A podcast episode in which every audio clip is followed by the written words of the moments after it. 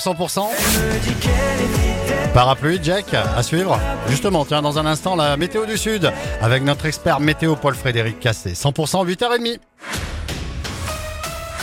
L'info 100%, c'est avec Pauline Chalère. Bonjour Pauline. Bonjour Fred, bonjour à tous. Le conducteur du camion identifié après le grave accident de route ce mardi avenue des Pyrénées à Auch. Pour rappel, un homme de 80 ans a été fauché par euh, le camion.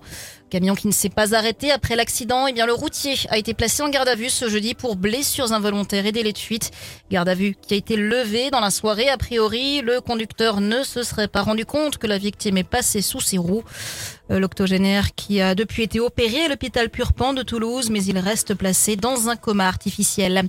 Les victimes collatérales du blocage de la 62. Depuis un mois, l'autoroute est coupée entre Montauban et Agen par les agriculteurs, obligeant les usagers à faire parfois de gros détours par le réseau secondaire, y compris les camions dont l'activité est fortement impactée. La Fédération nationale des transporteurs routiers a d'ailleurs interpellé le préfet du Tarn-et-Garonne sur cette situation.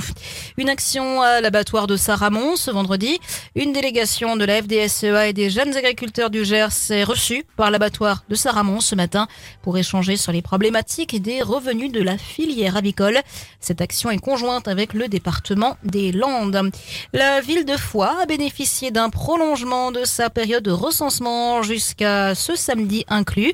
La mairie organise donc une nouvelle permanence pour le recensement demain samedi de 9h à midi au rez-de-chaussée de l'hôtel de ville. L'arrêté vélo prolongé sur les voies piétonnes à Agen, les vélos qui resteront interdits de circulation sur le boulevard de la République et certaines rues adjacentes.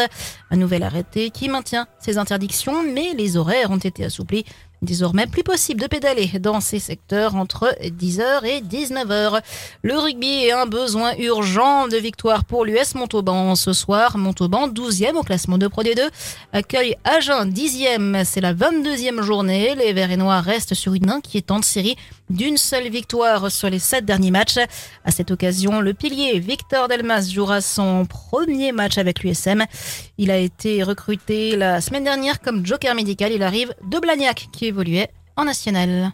Je sais pas ce qui manque, c'est tellement difficile la Pro 2, c'est tellement, c'est tellement dense que finalement avec des groupes de, de, qualité comme il y a actuellement à Montauban, il suffit de faire euh, deux, trois mauvais matchs, de tomber dans une mauvaise spirale. Euh, ça peut partir aussi dans l'autre sens. Quoi. Je, je vois en décembre, je crois que Montauban était sixième. Aujourd'hui, on est douzième, alors que finalement il y a eu quoi? Un mois, deux, trois mauvais matchs. Donc ça va très vite dans les deux sens. Il y a, il y a pas de raison que ça reparte pas dans l'autre sens assez vite. Bon après, moi je suis quand même content d'être là quoi qu'il arrive et je suis sûr qu'il reste, euh, il reste 8-9 matchs et il n'y a pas de raison que, que la barre soit pas redressée assez vite.